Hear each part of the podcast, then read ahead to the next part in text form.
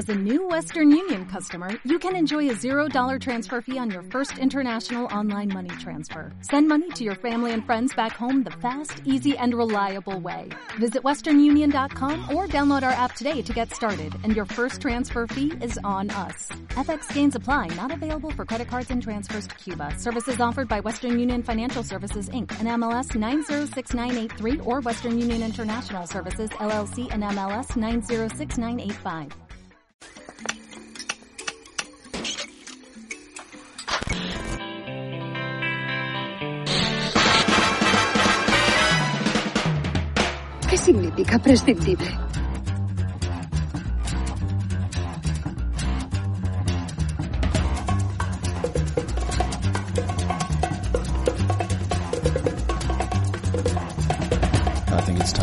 This scene. Los prescindibles. Okay, three, two, one, let's jam. Pues muy buenas, aquí estamos una semana más en Ibaute FM en el programa Los Prescindibles. Y esta semana solo me acompaña Alexander y Víctor porque, bueno, nuestro compañero Fernando ha estado rodando un videoclip estos días y hoy pues era el último día de, de finalización de este, de este videoclip o spot, no, no recuerdo muy bien lo que era. Eh, entonces, bueno, pues se incorporará ya en septiembre porque les recordamos que este es el último programa de la temporada que será dedicado al cine o a la figura de Miyazaki. Pero antes, como siempre, vamos a hablar de las noticias. Entonces, ¿qué noticias nos trae Alexander? Pues yo quería hablar sobre eh, el estreno de la película Nomadland, que es de Chloe Zhao, que no sé si les suena, pero hizo una película llamada The Rider, que me gustó un montón, y es para mí uno de mis estrenos más esperados. Se estrenaría en el Festival de Venecia en septiembre, pero es que era porque había, con todo el tema del COVID, había habido un silencio sobre eso y no sabía qué iba a pasar. Eh, la gente la conocerá porque yo también eh, acabo de dirigir Los Eternos, que saldría el año que viene pero espero que esta película sea buena y no, no tengo mucha fe en los Eternos, la verdad. Una película, Los Eternos, que se, rueda- se rodó en Canarias y que uno de los... Tenemos un actor canario en la película, Andrés Quesada. Oh, ¿Sí? mítico. Bueno, entonces Sí, sí. La- habrá que verla, claro. Sí, sí. ¿Tú qué noticias nos traes, Víctor? Buah, yo te voy a traer eh, dos muertes. Lo de la risa es porque ha habido un silencio incómodo de repente. Eh, ha muerto ha muerto el mítico John Saxon, ¿vale? A los 84 años, eh, que es un mítico secundario del cine fantástico, ¿vale? La gente lo podrá recordar más por por películas como Viernes, eh, Viernes 13 y más. Eh, Pesadilla en Elm Street. Si Fernando me escuchas, eh, me mataría. Eh. Que, mezclan. sí, sí, le ofende un montón que la gente se confunda. Y la cosa es que, bueno, el tío es un mítico de la serie B, del cine de terror, secundario mítico, básicamente, ¿vale? Y bueno, la gente le recordará principalmente por Viernes, por la pesadilla en Elm Street y, y por muchas más películas, pero también creo que salía en Joe Kidd con el mítico también Clint Eastwood. Eh, y luego se nos ha muerto la última gran estrella, ¿no? De la etapa dorada de Hollywood, Olivia de Havilland. ¿Cómo se pronuncia? Sí. Aunque, 104 aunque, bueno, lo de última estrella es como que cada no- pocos tiempos se muere la última estrella, ¿no? Kirk Douglas también lo fue, como tiempo la una última, exacto, Douglas era la última estrella masculina y esta ha sido la última femenina de los años 40. O sea, es que estamos hablando de que esta gente, que esta mujer salía en lo que el viento se llevó, si mal no recuerdo. O sea, eh, por favor. Me acabo de dar cuenta de una cosa, que John Saxon murió como vivió, de secundario, ¿sabes? Como que alguien le pisó la muerte. Pero bueno, eso eh, tiene sus principios. totalmente, totalmente. Eh, pero sí, vamos, Pero- que lo de pero Olivia eso- de Havilland... Dime, dime. eh, que era eh, John era de estos secundarios que reconoces automáticamente aunque no sepa su nombre, pero que los ves y dices, hostia, este tío lo he visto en algún lado y como que ya te, te causa cierta simpatía, ¿no? Era de estos secundarios, Exacto. no sé si de lujo, pero, pero sí que estaban siempre ahí, ¿no? En todo. Molaba verlo, molaba verlo en, en, Además, molaba cuando te lo encuentras en plan, hostia, no, no sabía que estaba aquí. Y Olivia llevaba ya como, como 30 años retirada, si mal no recuerdo, desde los finales de los 80. Ay, Estoy tirándome un triple aquí. Pero estamos hablando que esa señora trabajó con. salió en Robin de los Bosques, ¿sabes? De Rolf Flynn, y es como, pero, pero por Dios, esta mujer era historia viva de Hollywood, o sea. Y bueno, ver, también es verdad que son 104 años, o sea. A ver.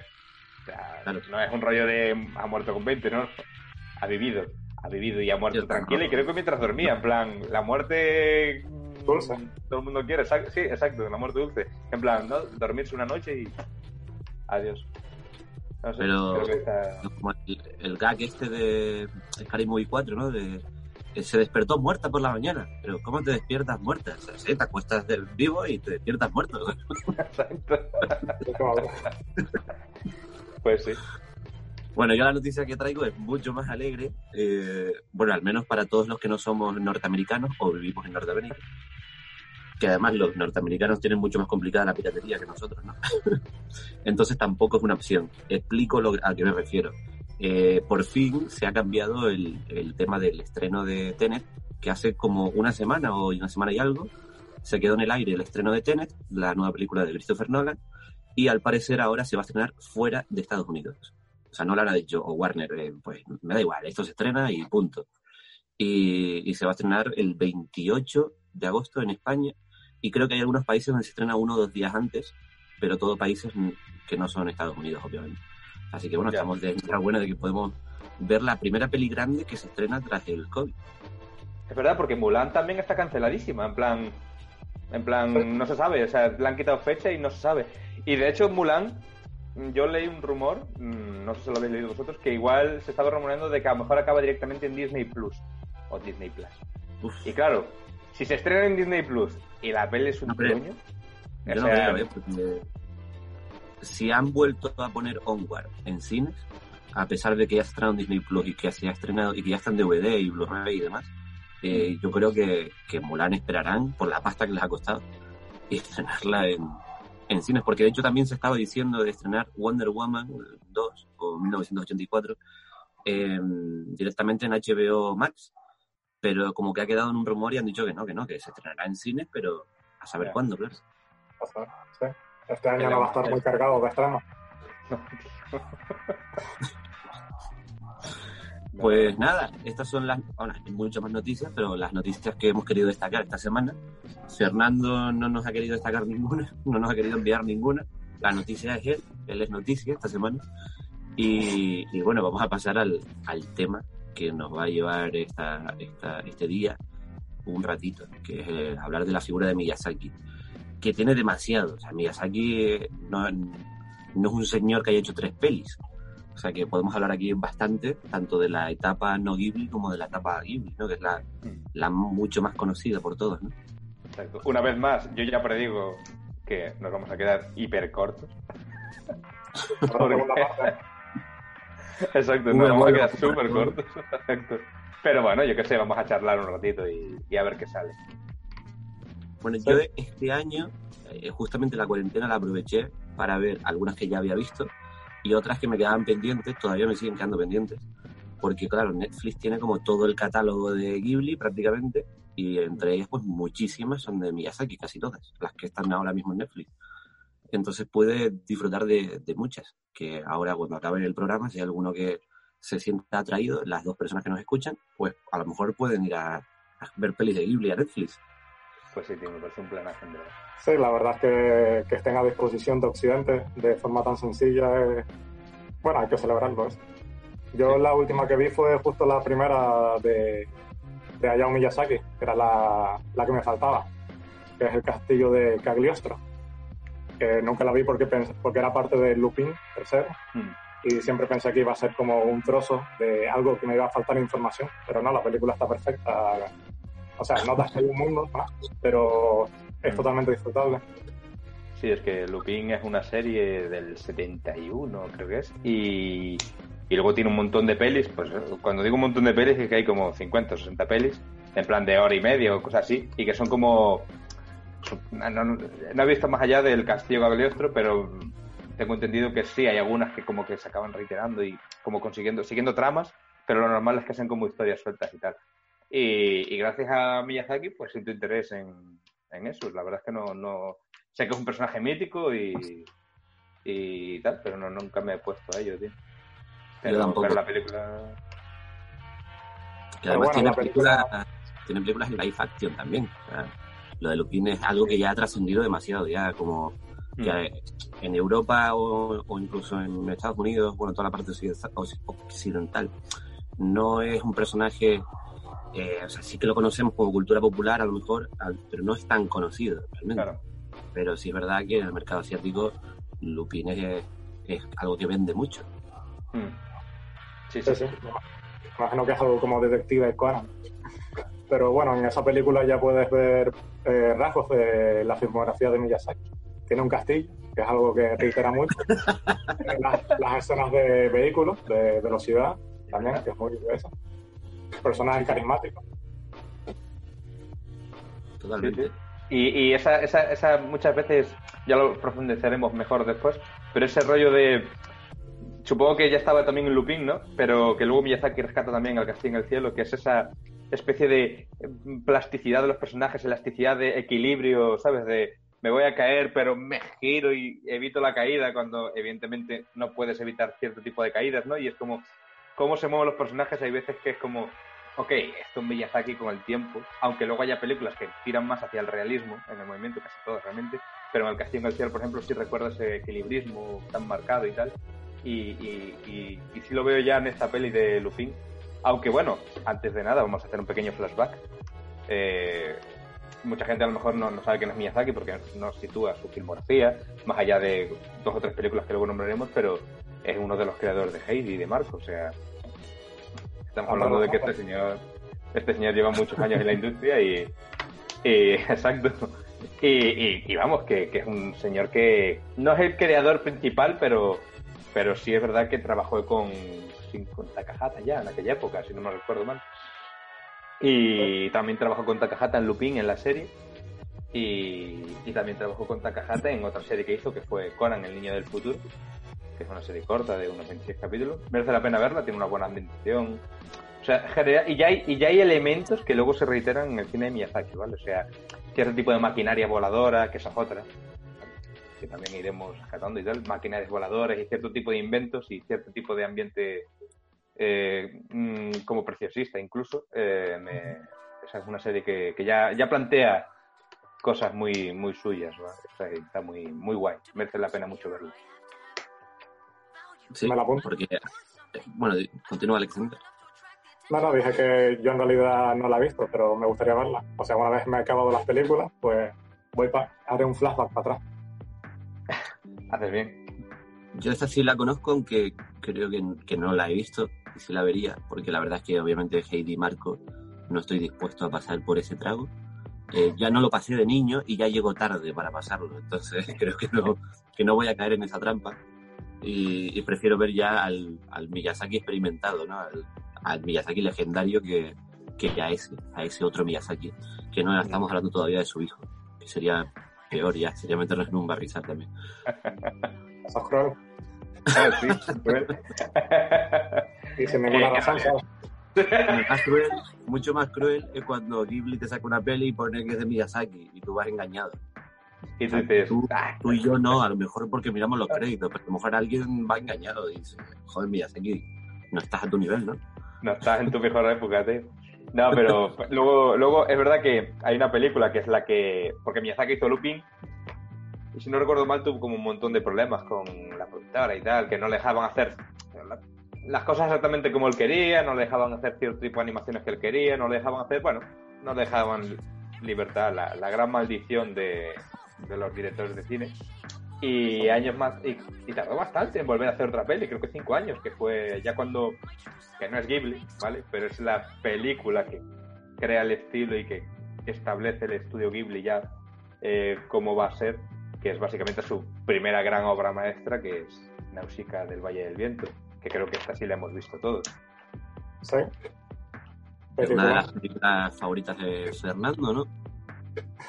Sí. Aunque Fernando siempre fue más de Takahata, que por eso no está aquí ahora. Que si no, alguien no lo sabe, Isao Takahata y Hayao Miyazaki son las grandes figuras del estudio Ghibli. Y supongo que casi todo el mundo dice que su favorito es Miyazaki, pero Pero, Los pero hay has como dicho Fernando. que, pero has dicho que por eso Fer no estaba aquí. Te referías a. A que odia que- Miyazaki le gusta Takahata, ¿no? sí, sí, Ah. está muy del otro bando. Sí, pero bueno, no sé. Hay gente que tiene razón y luego está Fernando. Eh, pues realmente aunque la veamos a día de hoy y tenga cosas de animación súper como que las ves y digas "Tío, está muy bien hecho, ¿no? Todo que, que- que espectacular y tal. Realmente fue una película mm, que tuvo, tuvo su repercusión en Japón. Mucho, o sea, de hecho, antes de hacerla, Miyazaki le propusieron hacer toda la historia en un manga y lo hizo. De hecho, la, la película no abarca todo, todo, todo el manga. Eh, y bueno, eh, la cosa está en que está hecha con muy pocos cells, ¿vale? Son, bueno, muy pocos. 80.000 aproximadamente. Pero, pero son pocos para una película de su duración y de, y de, y de su envergadura, en, incluso en el año 84 que está hecha. ¿Vale? 80.000 cells. Los cells son, para que la gente nos entienda, básicamente son las láminas. ¿Vale? De donde se dibuja. ¿Vale? Eh, y un cel puede ser básicamente un- una boca, ¿vale? Un movimiento de una boca. Puede ser una expresión un- o, un- una animación de, de una, por en este caso, de, de una ala delta, ¿no? Como, como, como los que se, los que usa Nausicaa. La cosa es que 80.000 parecen muchos. Dices, bueno, son 80.000 fotogramas. No, porque un fotograma puede llevar 10 o, o, o 2 o 1, pero pueden llevar muchos también. O sea, no, no implica, una cosa no implica otra y son muy pocos para la, el tamaño que tiene la película. Y eso la ves a día de hoy y realmente cuesta creer que se hizo en el 84 porque es muy superior a- al cine que se hacía en el 84 a nivel, bueno, no sé qué opináis vosotros, pero a nivel paisajístico, a nivel complejidad, incluso en los, entre comillas, ¿no? Hago el gestito este asqueroso de hacer las comillas con los dedos.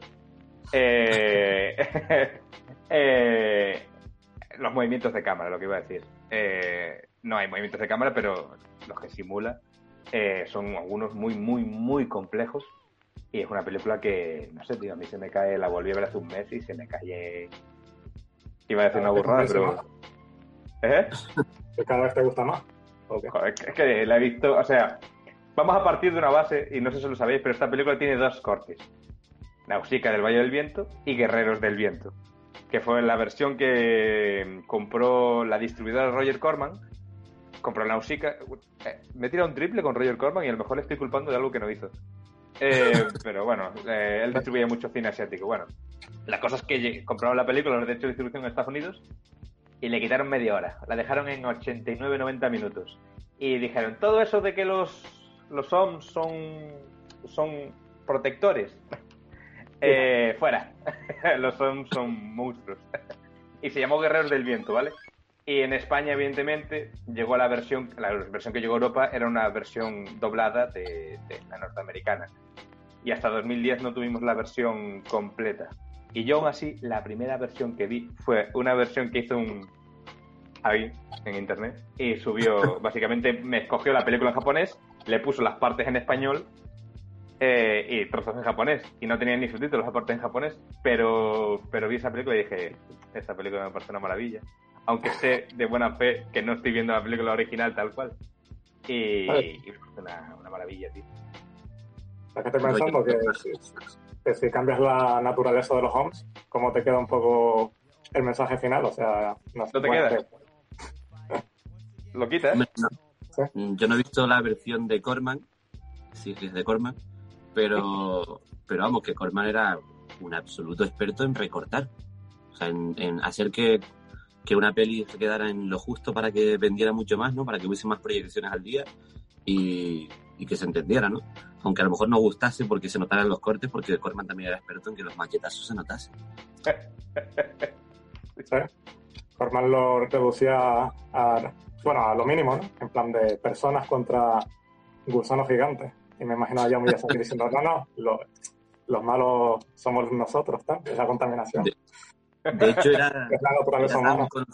eh, era siempre tan conocido, ahora más obviamente, ¿no? Pero conocido siempre por, por ser alguien que montaba o conseguía reducir todo a lo mínimo, que cuando se va a estrenar la peli de Acorralado, eh, la primera de Rambo, First Blood, la peli duraba tres horas y pico en el primer montaje y hubo un pase privado en el que a nadie le gustó, a todo el mundo le parecía una basofia increíble.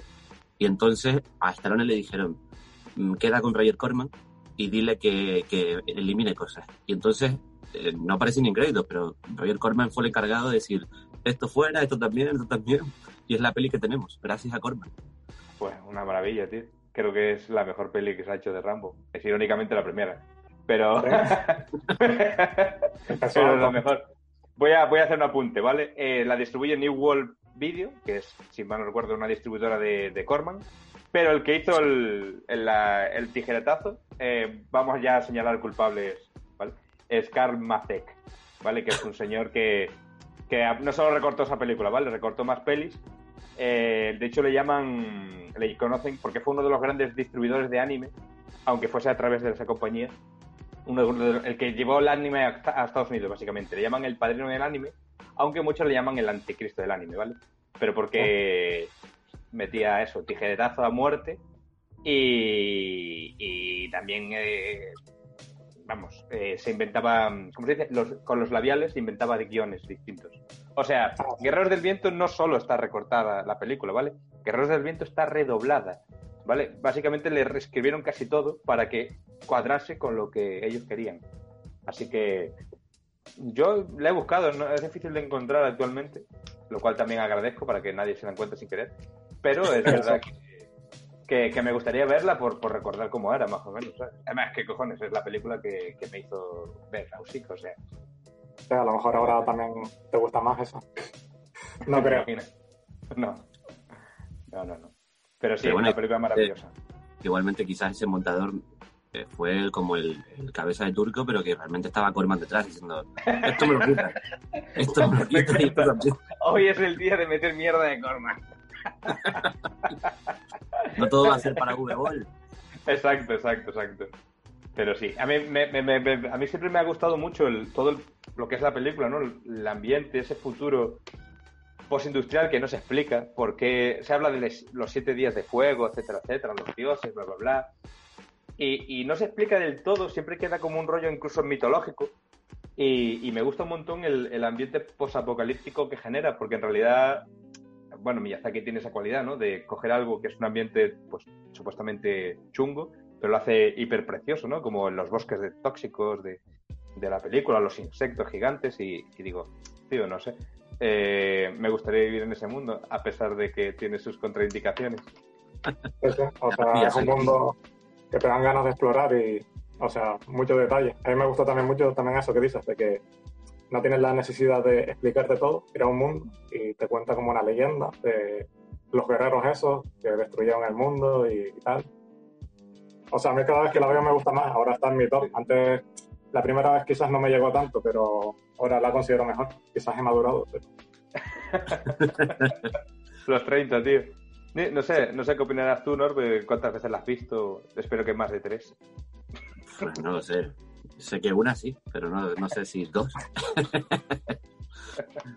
pero algo que a mí me, me mola mucho de Miyazaki es como que cuando conocemos a Ghibli pensamos en Miyazaki, pensamos en este tipo de pelis, y cuando nos encontramos con una diferente es como súper raro, que es que todas tienen un elemento fantástico, ¿no? Todas tienen eh, fantasía, e incluso aunque solo sea en sueños, pero que existe fantasía en la película, y cuando encontramos una que no es, como ya directamente ni sabemos si es de Miyazaki, me refiero al, al público en general, ¿no? Y que dice, hostia, esta no, no le ha salido muy bien, no tiene fantasía.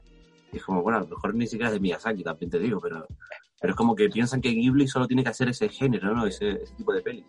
Y es algo Ese, como... ese, mm, realismo mágico, no me salía la palabra. Muchas de sus películas son, tienen elementos del, del realismo mágico, ¿no? De elementos fantásticos en un mundo absolutamente cotidiano y sin, sin ningún tipo de... eh, ¿Sabes cómo se dice? No es llamativo, es lo normal, por decirlo así. Y sí, y me, me gusta mucho eso de... Y Nausicaa tiene ese elemento ya que es muy, muy marcado de... eh, vale, es el futuro, es un mundo posapocalíptico. Eh, joder, es que lo digo y tiene ya el, un 50% de posibilidades de que me guste. Eso- eso con, con esas dos palabras, ¿vale? No, no quiero hablar mucho de la, de la peli porque si alguien nos escucha, pues que la veas intentando no destrozar la película. No- si os fijáis, no, no, he hablado, no hemos hablado del final, ¿vale? Eh, Yo lo estoy evitando realmente. Y porque aunque tenga ser del 84, tío, o sea, soy consciente de que para España, como muchos de 2010, o sea, es una película que en España es relativamente nueva. Y bueno, hay que recalcar que el creador de Evangelion trabajó en esa película y creó, trabajó en la parte más climática de la película, haciendo algo que ocurre en el final, que cuando la gente lo ve dirá, oh, esto es... lo que me gusta". Evangelion. no, no, no quiero, no quiero decir nada, pero sí. Y... Solo evitamos spoilers de las pelis buenas. Exacto. y sí, la verdad es que... Bueno, a decir que aquí en esta también empieza un tema recurrente en Miyazaki, y es el ecologismo. Eh, Mm. Que Miyazaki era muy verde. Bueno, eh, eh, eh, o sea, todavía no se ha muerto. Exacto. Y, y lo has dicho como de- hasta despectivamente. Me, me gusta que lo hayas dicho así, pero me, pero sí, es un hombre, es un ecologista. Y bueno, eh, y bueno, y eh, vamos a hablar claro, es feminista. O sea, es un señor que siempre lo ha dicho, y además es japonés, lo cual tiene incluso como en Japón lo del feminismo, bueno, sobre todo cuando Miyazaki era joven, ahora no sé muy bien cómo está, la verdad, no, no soy el hombre más versado en Japón, pero el mundo japonés todos sabemos cómo es en el fondo. Y creo que las mujeres valen lo mismo que nada allí, o valían. Eh, quiero pensar que, que ya no, quiero pensar que han cambiado, pero quiero pensar tantas cosas de tanta, de tanta gente que, que, que me cuesta, me cuesta. Pero sí, no, pero es y- verdad esto, ¿no?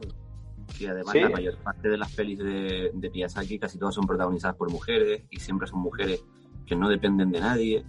Eh, Bueno, que sí, está claro, y está claro que, que Miyazaki, en plan, no lo decía, no hacía falta decirlo. Ahora creo que el problema, no problema para mí, pero que a lo mejor para gente puede ser el problema de, es que ahora te lo dicen.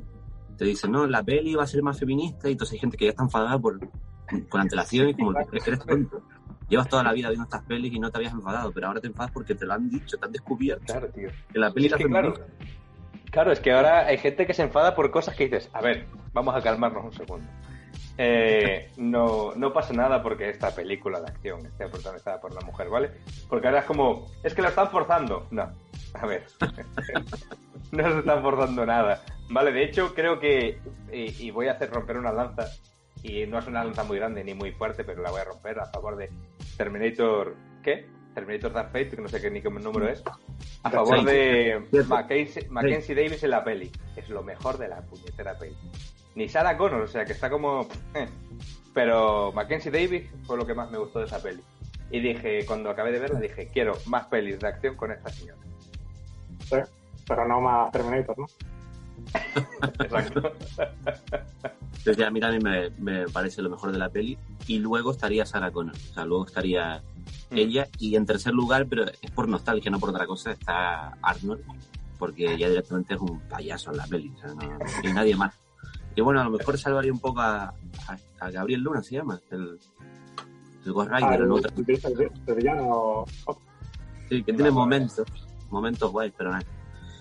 Bueno, eh, siguiente, para- no nombrar todas las películas que serían demasiadas, quizás Sí. una de las grandes siguientes sería Mi vecino Totoro o, o el castillo o el castillo en el cielo, pero creo que Mi El vecino Totoro Cielo, ha quedado más es como menos ¿no? conocido, exacto. Castillo del Cielo está muy bien, vamos a nombrarla muy por encima, está muy bien, la volví a ver el otro día, a mí me flipa. A mí era de mis favoritas durante un tiempo, aunque ahora me gusta más Nausicaa, pero, pero tiene un castillo el cielo. O sea, tiene elementos rollo steampunk, ¿sabes? Y tiene un Bueno. título muy guay que aquí cambiaron.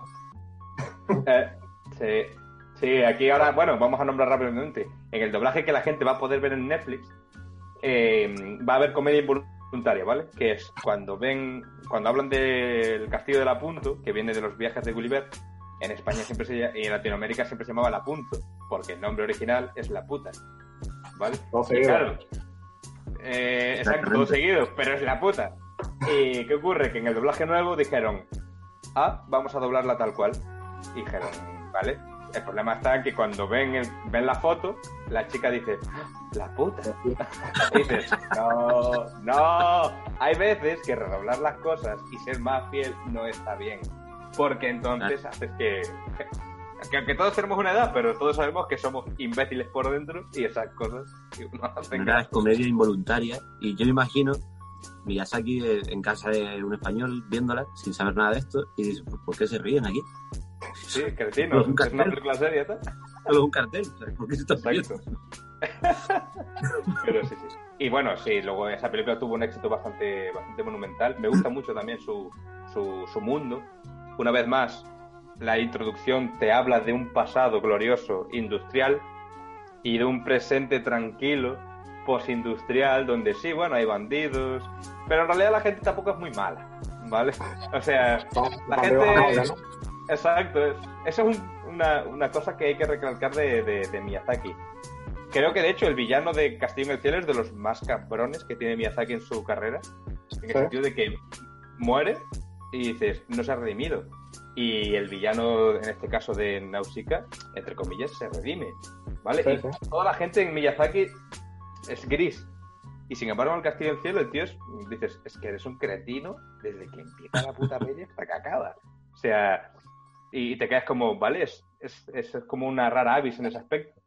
Y, y la peli otra vez, eh, relación chico-chica de amistad, demasiado pura y, y y si nos ponemos treintañeros, no me la creo. tal.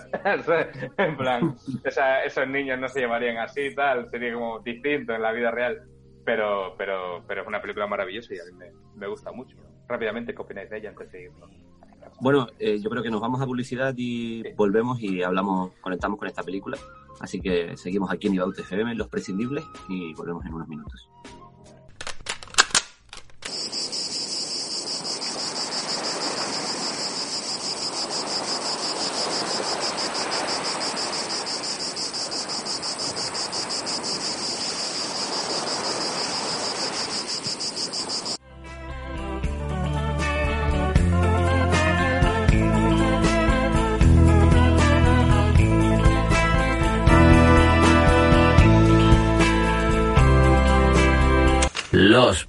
Prescindibles. Bueno, pues aquí estamos, desde- tras esta publicidad en Ibaute FM, en el último programa de la temporada de Los Prescindibles. Estamos hablando de, de Miyazaki, de la figura de Miyazaki y de su cine, exactamente. Y estábamos hablando precisamente de El Castillo en el Cielo, de- acabando de, de hablar de esta película. Y Víctor nos estaba contando algo. Sí. ¿Recuerdas que? Creo que tenemos una actualización de, de Fernando de por qué no está esta semana con nosotros. sí, me mandó. Está descompuesto, me dijo antes. Tiene descomposición. Pobre. Comió algo que le sentó mal, creo. Hombre, es que también Ya. Fernando ya. Yo creo que es la mariscada que compartió el domingo, el tío. ¿Te acuerdas? En, la compartió en sus redes. Mariscada. Pues ahora, a pagar. Eh, Bueno, pues. No recuerdo qué estaba diciendo. No recuerdo qué estaba diciendo. recuerdo que sí, que, joder, yo, yo puedo cerrar ya el tema del castillo, es una película que me encanta. Eh, me gusta mucho sus, una vez más, la maquinaria voladora que, que diseña Miyazaki en la película. Me encantan sus cepelines, me encantan sus naves, me encantan los robots que salen. Me gusta, buah, tío, eh, la, la parte del robot este que está viviendo solo en el castillo en la punto. Eh, eh, es un es, es un- maravillosa, sugiere tanto y cuenta tanto que me, me Sí, porque además recuerdo que el castillo está rodeado de una tormenta y después cuando entras hay como paz ahí, es como, bueno, el ojo de un huracán, ¿no? Todo con un pequeño Mm. astro. Un robot que vive solo y cuida las flores y los pájaros. Y salen los, ah, las ardillas amarillas esas, las ardillas zorros de Nausicaa. Es verdad, ¿verdad? No recordaba eso. Y Cuando Ah, dijo, voy a hacer un macrocosmos, tal. Pero al final se quedó en eso. Hombre, yo conozco muchos proyectos, ¿no? Que se han que se han intentado hacer como, como crossovers y mega universos y luego no, no ha quedado en nada, ¿no? Como por ejemplo el universo oscuro de, de Universal, ¿no? De los monstruos. Va, va, va, va hacia adelante, lo que pasa que ahora en bajo presupuesto. Bueno, la siguiente peli, la siguiente peli de Miyazaki, literalmente, y primera y siguiente peli tocha y como muy conocida por todo el mundo, ¿no? Es mi vecino Totoro, Totoro. que Eh. también, tiene, también tiene maquinaria voladora. Poca, Claro, pero tiene. gatetes. Bueno, un- sí, es un gato, el gato Sí, bus, un- ¿no? Un Voilà. gato bus, sí. Yo, impactó mucho. Bueno, de hecho, el, el logo de Estudio Ghibli es Totoro. tuvo bastante impacto. Aunque a mí me gusta, o sea, pero para mí es de las que no, me, que no disfruto tanto. O sea, entiendo la historia que, que guste y, y lo que quiere decir, pero eh, prefiero cosas que vuelan. Prefieres castillos, prefieres posapocalipsis, prefieres cerdos No. gigantes. yo lo confieso, yo solo la he visto una vez. ¿Vale? Solo la he visto una vez y tardé en verla. Y reconozco que me pareció fascinante. Eh, creo que mete mucho de su infancia, creo que, mete mucho de su vida por todo lo que. Bueno, la madre estuvo enferma 40 años de una enfermedad mm, que la dejaba media que no podía ni moverse prácticamente.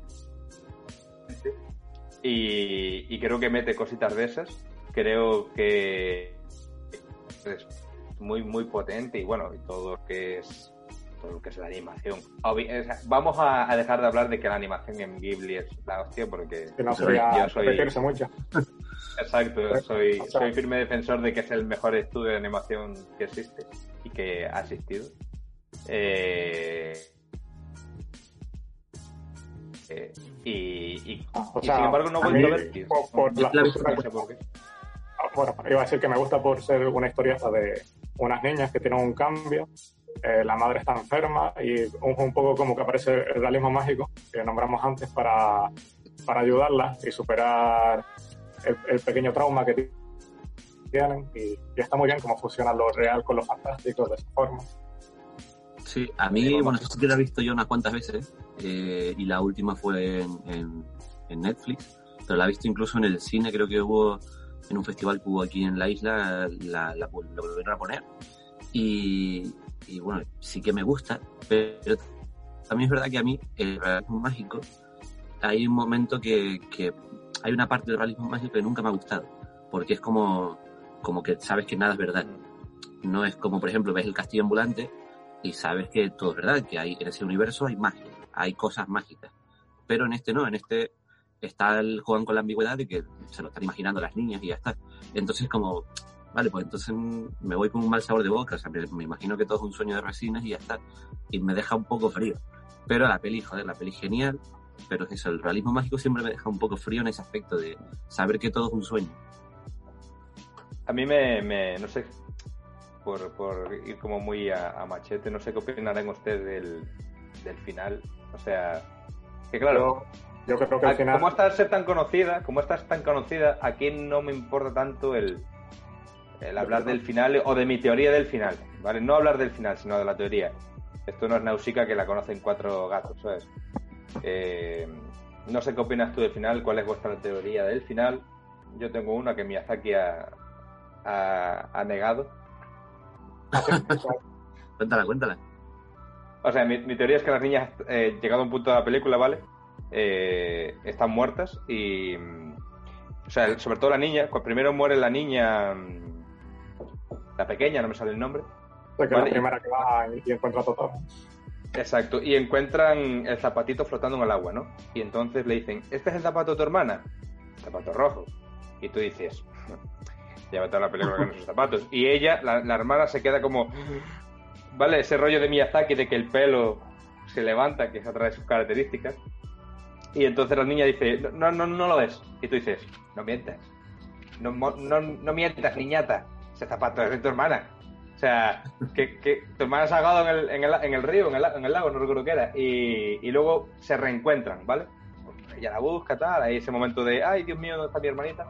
Y se reencuentran en un cruce de caminos, en un templo de un cruce de, de estos tótems, no sé cómo se llaman. Y, y básicamente ahí es donde se reúnen las almas, tío. Y es como, ah, esas niñas están muertas. Poético. Y van a ver a su madre. Es muy posible. O sea, es una teoría bastante plausible. Pero claro, tampoco creo que a Miyazaki le interesara, ¿no? Contar que, que dos niñas han muerto desde, desde la mitad de peli en en una peli La cosa es que, exacto, la cosa es que Miyazaki le preguntaron por esa teoría y dijo, no, no, no, no, eso lo he escuchado un montón, eso no es verdad. A ver, también es verdad que Miyazaki no está obligado a decir la verdad tampoco, por mucho que sea el creador y que te pregunten, oye, eh, ¿tu película significa esto? Tú no, como creador no tienes ninguna obligación de decir la verdad e incluso puedes jugar a mentir y a, falsear cosas. Es que de hecho la poco- película, bueno, eso que dices, yo porque yo recuerdo que la película juega un poco con eso, de cuando lo del zapato, es verdad que dices, uff, ya pasó algo chungo, ¿no? Y después dice la chica, no, no es mi zapato, entonces te quedas como trabado, en plan de, entonces, ¿para qué? O sea, te te quedas un rato, es verdad que algo de que me han mentido o algo pasa, y después el final también es un poco de que te estás esperando un dramón o algo, y después al final es un final bastante feliz, ¿no? En plan, ah, no, te llamé por otra cosa, siento haberte preocupado. Eh, bastante feliz, ¿no? Pero Feliz, pero, pero tiene tanta ambigüedad ese final que, Mm. que, joder, feliz, pero a lo mejor no. Es como te quedas ahí dudando. También depende de la edad que tengas cuando la veas. claro. Porque si eres niño es feliz y punto, no hay más. Pero si no, si ya tienes una edad y dices, joder, qué ambiguo, ¿no? Aquí ha pasado algo. Me pasó lo mismo con Dumbo cuando lo volví a ver ya siendo un hombre adulto. Cuando, Y- Desde que dices, no ha volado, está muerto. ya". Eh, está estallado contra el suelo, el puto elefante se ha reventado contra el suelo, se ha hecho un Cristo. Y, y porque toda la película de repente todo le sale bien, todo es maravilloso y es como, no me creo esta mierda. O sea, creo que esto, algo ha salido mal y esto es un limbo, es un mundo de fantasía ya y ya está. Porque los momentos antes de morir, que se lo imagina todo. Molaría que el último plano fuese el ojo ya reventado ahí, Ya ah, muriendo del todo. Ay Dios, que nos embarramos otra vez. Ah, Bueno, vamos a, a pasar a que esta sí, sin, sin, sin coñas, esta sí que es de una de las favoritas de Fernando, que es por Corroso, porque lo, lo ha comentado alguna vez. hmm. Y, y bueno, no sé si Fernando querrá decir algo, pero nos va a enviar un. WhatsApp y se lo vamos a poner aquí mientras está destruyendo. Sí. Me... Bueno, ¿Qué creo que opinan- me ha enviado un WhatsApp en ese momento. ¿Qué te dijo? Eh, creo que por lo visto va para largo y le ha pasado algo en la pierna y no sabe si va a haber amputación, ¿no? O sea, está ahí con la duda. De, de la rodilla, al parecer. Ah, la que siempre tuvo mala.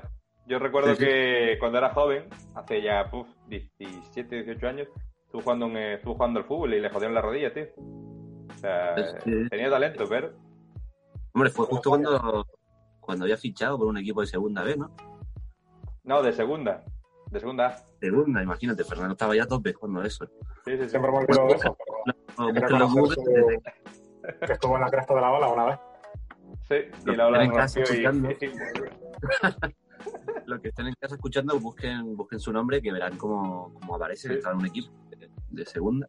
No recuerdo Y cuál bueno, era seguimos, seguimos con Porco Rosso.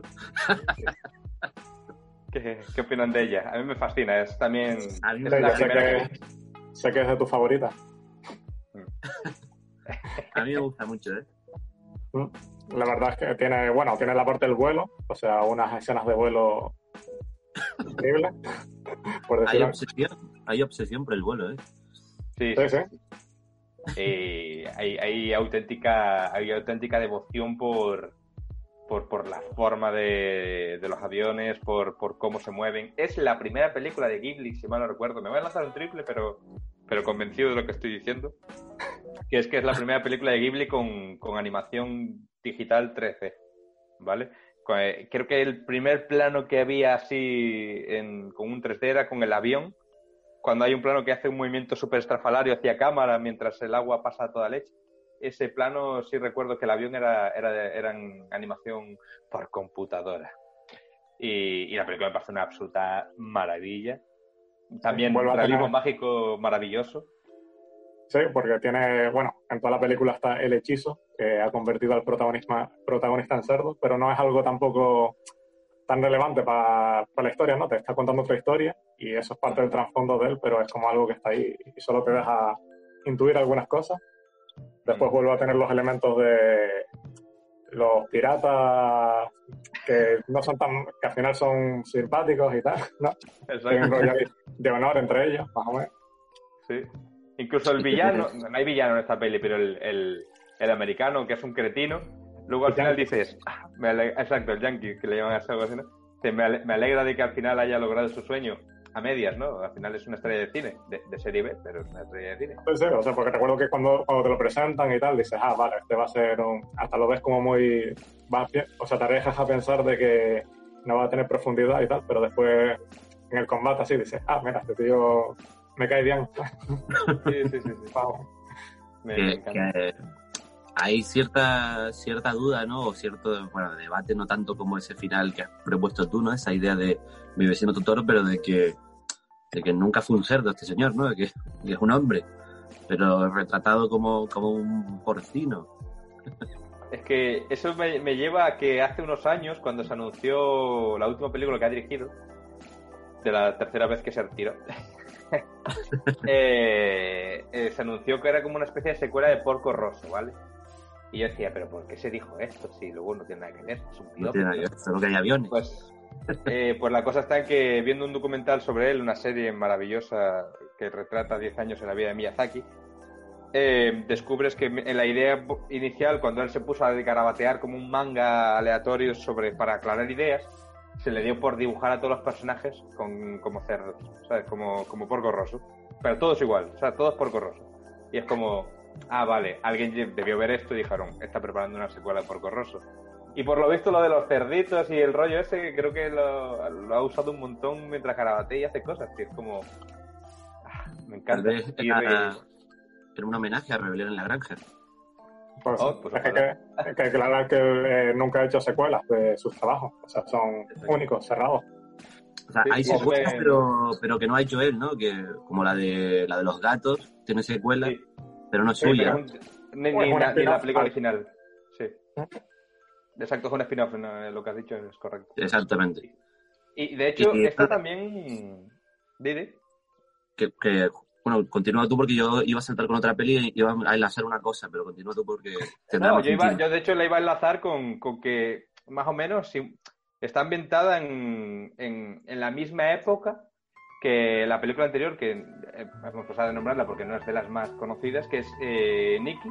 Y está ambientada en esa, ese impasse de los años 30, los finales de los 20, en ese periodo entre guerras, aunque Nicky es una película de fantasía, pero ese impasse de época por la estética de las calles y de, y de la tecnología que hay, sí me cuadra mucho con que la peli comparta comparte eso, ¿no? Aparte del, del vuelo, evidentemente, que volar es importante en la peli.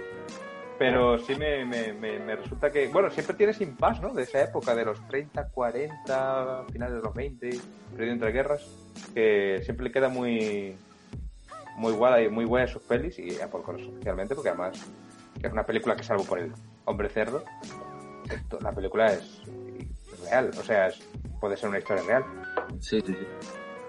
¿sabes? Y- bueno, y tiene la gran frase de, de todo estudio Ghibli, que es la de prefiero ser un cerdo que un fascista.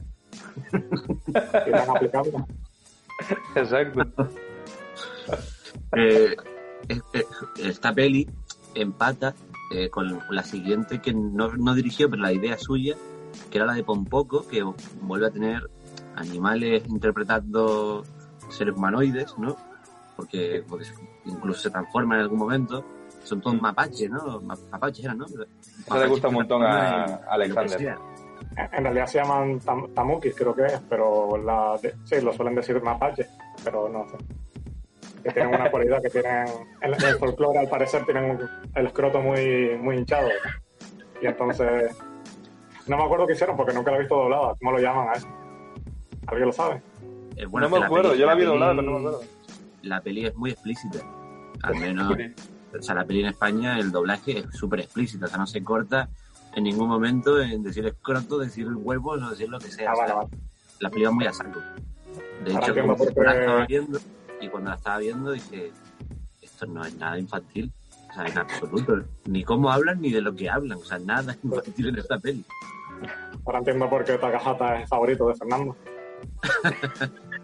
solo el mensaje, solo el mensaje para todos los públicos que es justamente ecologista totalmente, o sea, de, de Total, proteger al el bosque, los animales y tal, y los animales se rebelan contra los humanos, que al, al principio una forma como muy guay, luego cada vez parecen más estúpidos, Pero- al principio matan a buenas personas, ¿no? En un accidente. y, y- y matan muchos mapaches de una forma súper heavy, o sea, la Sí. peli de infantil no, no es nada en absoluto. Y has, has hecho una descripción que empata directamente con la siguiente película de Miyazaki, que es, junto con Nausicaa y Porco Rosso, eh, mi top 3 de favoritas. Que eh, o sea, la descripción que has hecho de Pompoco es tal cual la princesa Mononoke, o sea, sea es exactamente eso. O sea, proteger el bosque, eh, los animales se rebelan, son realmente... No, no lo dicen en ningún momento, pero son casi yokais, ¿no? De... Espíritus del bosque, ¿no? Exacto. Y es, es como... que yo cuando, si describo un poco, también diría eso, que es como Princesa Mononoke, pero un poco más a coña y, y redonda.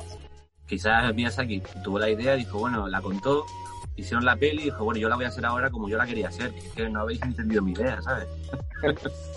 La caja no has vuelto a entender nada. Eh, a mí, no sé qué opinarán. Bueno, no, que voy a, a, a Nausicaa después del disgustazo de que se llevó en Miyazaki el descubrir que Nausicaa había sido mutilada eh, y al enterarse de que, ¿cómo se llama?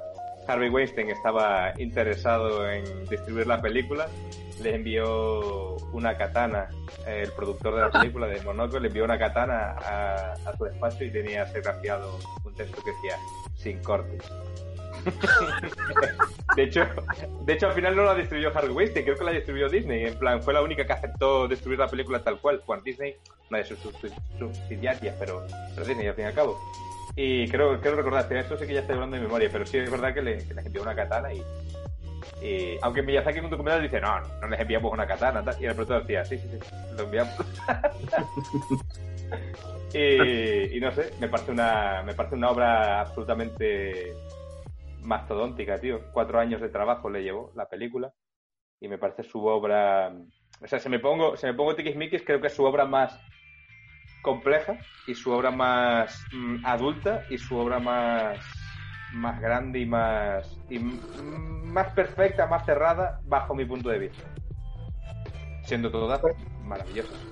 Aunque yo, bueno, quizás la, la que diría que es más cerrada para un público así normal, diría que a lo mejor es el viaje de Chihiro, pero para mí la princesa Mononoke sí que me gusta más y es más cruda, puede ser el mensaje bastante guay, los villanos también mola.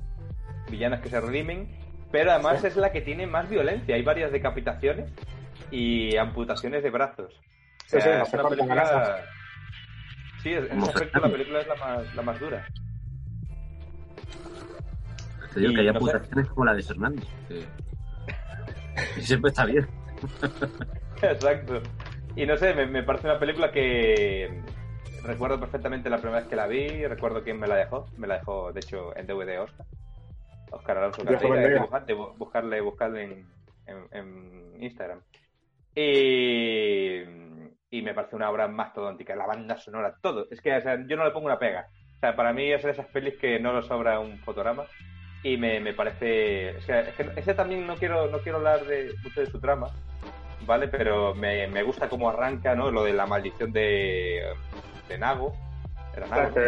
El arranque es muy frenético, sí, recuerdo, así como el ataque y tal. Sí. Sí, sí, y, luego los detalles, ¿no? Una cosa que no hemos nombrado, que son los, los detalles de Miyazaki. Eh, una cosa que, que, hace el anime mucho, o, una de las cosas que a mí me gusta fijarme es en, lo que es el costumbrismo, ¿no? En, da igual que sea Evangelion y, y, tu anime vaya sobre adolescentes que pilotan robots, robots mechas gigantes, ¿no? hay momentos de vamos a beber una cerveza, hay momentos de Dios mío me estoy aburriendo en casa, hay momentos de estoy escuchando música, hay momentos de pausa y de cotidianidad brutal, ¿no?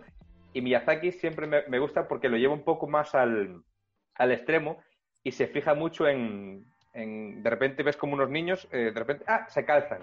Y uno coge y con el dedito se coloca el zapato bien. En Porco Rosso siempre me fijo en un detalle que es cuando las niñas que se acuestan al principio de la película se lanzan al agua, hay una que directamente se pone los dedos y hace la de, ¿sabes? Para como descomprimirse y tal, ¿no? Eh, tal. Y, todo está plagado de que si te paras a mirar personajes, todos están haciendo algo y tal. Y, y Mononoke ya es una peli que cuando arranca y se cae la atalaya, ¿no? Porque la tira el jabalí, donde está subido el prota, y al caer y tal, su arco se, se le ha roto la cuerda. Y ves como tensa el arco otra vez, ¿sabes? Le da la vuelta con la pierna, lo... y todo es como muy rápido, pero dices, pero se ha molestado en hacer que al prota se le rompa el arco para volver a tensarlo y es como ese nivel de, de detalle me, me, me, encanta, siempre me, me fascina y, y, es una de las cosas que hacen que sus pelis, aunque te puedan gustar más o menos sus historias o, o puedes entenderlas más o menos, si te paras a mirar está llena de estas maravillas que de repente es como un golpe de realidad asomando. Es que si alguno ve cómo trabaja Miyazaki, que nosotros lo hemos visto en algunos documentales, es muy perfeccionista cuando hace el storyboard, o sea, de- eh, deja que, que algunos, bueno, que hagan las animaciones y tal, pero él la supervisa. Y si ve una que no la ve como totalmente natural, pues la dibuja él mismo. Y dice, no, es que así no se mueve una persona. Cuando hacen el abrazo, los puntos de fuerza son así y tal, no sé qué. Parece que es el único que sabe cómo funcionan las personas. Exacto, y, y me flipa cuando en el documental de la princesa Mononoke le echa entre comillas la bronca o le llama la atención a un, a un dibujante porque le dice, es que has dibujado un cerdo, pero no has dibujado un cerdo como los que tenemos en Japón, no has dibujado nuestro cerdo, has dibujado un cerdo europeo, no funcionan así tal, y, y dibuja y dice, ves, el morro tiene que ser más así, y es como, tío, es un cerdo. es un cerdo que apenas se ve en la pantalla. No es de los jabalíes esto, ni nada. Es un cerdo aleatorio. Es como, por favor. Y me encanta, me encanta. Ese nivel de detalle me parece fascinante. Bueno, eh, tenemos para al menos dedicarle a este tema cuatro o cinco minutos más. Entonces, quizás deberíamos ir como muy, muy rápido, eh, pasando por encima de, de las últimas películas de Miyazaki. Al menos las dirigidas, que tiene mil, en las que ha dado Sí, la no. idea, o lo que sea. La que la siguiente es sería Chihiro. el Chihiro. castillo ambulante, ¿no? Ah, el, el Chihiro, claro, como estaban mezclando un poco es que, claro, es, es la, la... O sea, Chihiro no vamos a decir nada, pero porque es que todo el mundo ha visto Chihiro. O sea, Sí. Y yo solo lo he visto tres veces, imagínate. Es la que, bueno, tuvo el triunfo en los Oscars, ¿no? Bueno, película animación. No, bueno, o sea, Sí, sí. tuvo. Sí, sí, de hecho creo.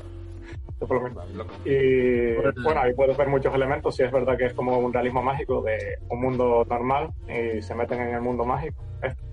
Y es bastante. A mí me gusta. Tiene muchos elementos de estos, de los vuelos. Y de hecho, ahora yo la vi hace poco y. Lo, eh, Haku, el dragón, o sea, tiene cosas, bueno, en animación muy parecidas a Miyazaki. Se parece mucho a los lobos, ¿no? Sí, como y los personajes Claro. también estos bueno los hombres con bigote así también se pueden- suelen parecer entre ellos también las señoras mayores con la nariz son como rasgos característicos en su animación exacto. Es una película fascinante también. No es la que más he visto ni la que más me gusta, pero todo el mundo que el que no haya visto es difícil, pero que la disfrute. como dijiste de Totoro también ahora que me acuerdo lo del zapato en el en el río esto también ocurre lo nombran en, en el viaje de Chihiro Es verdad. Es verdad. Bueno, y justo la siguiente también es una de las, de las muy conocidas, que es el Castillo Ambulante.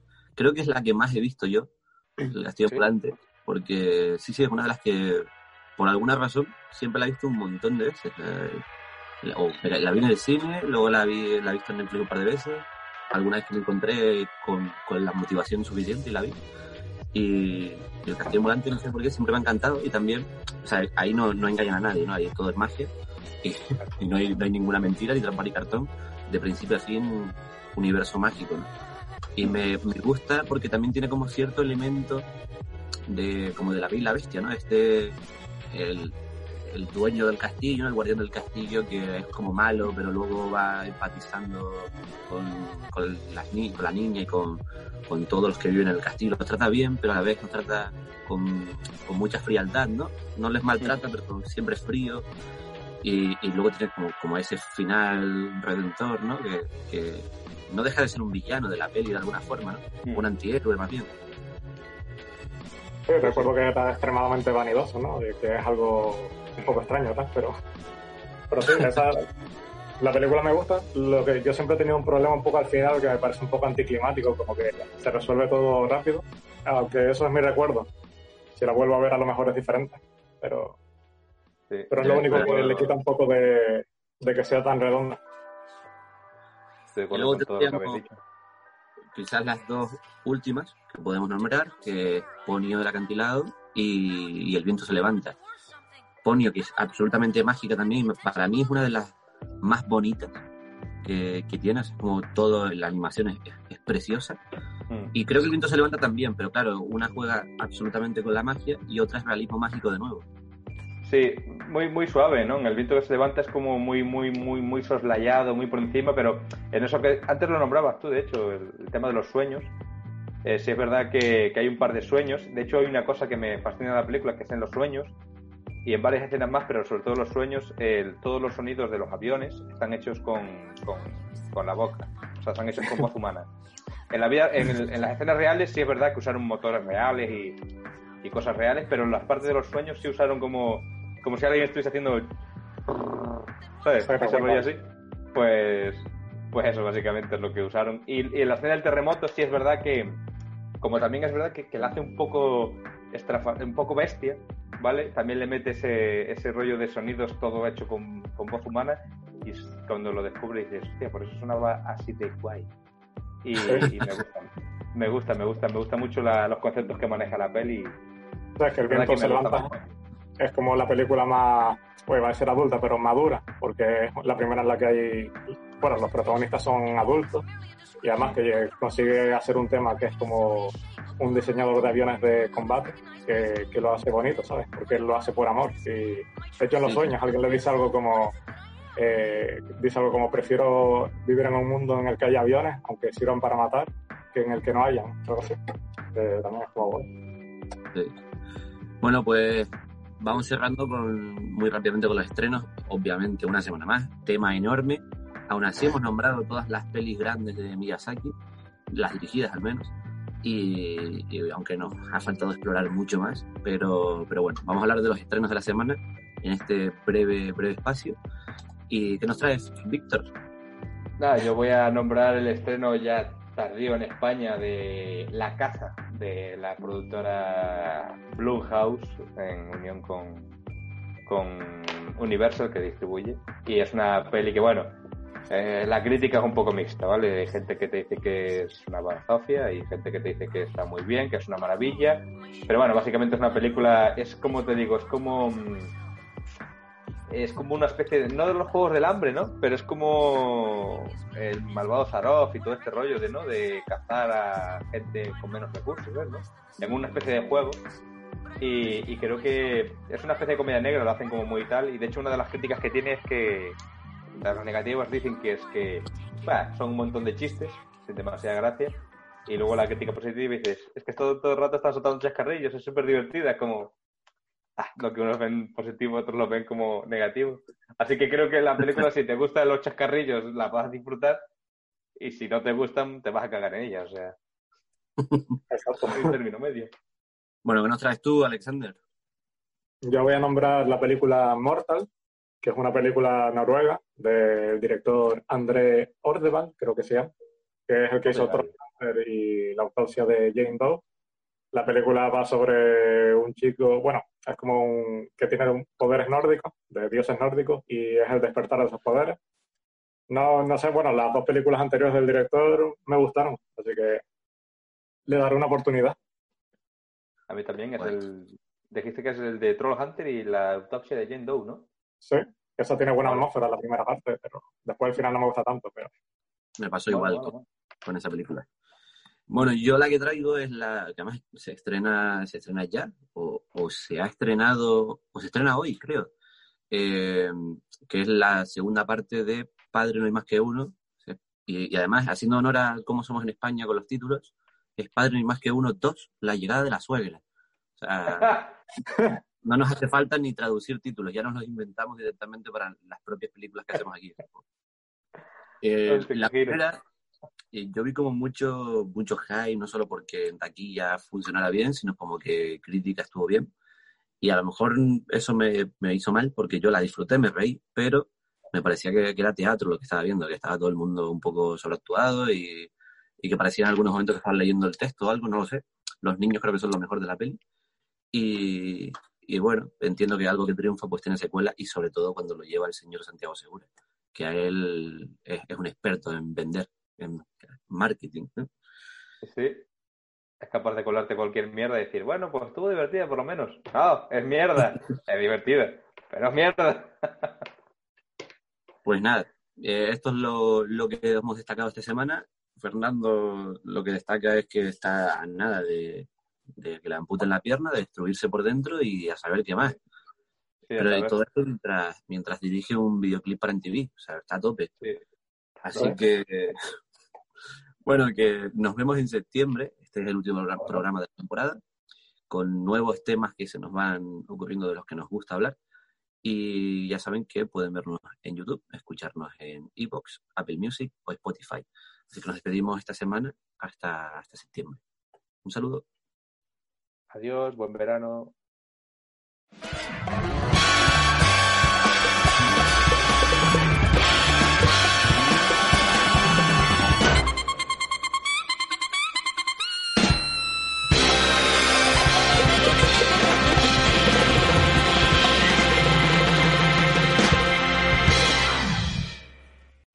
O'Reilly Auto Parts puede ayudarte a encontrar un taller mecánico cerca de ti. Para más información, llama a tu tienda O'Reilly Auto Parts o visita oreillyauto.com.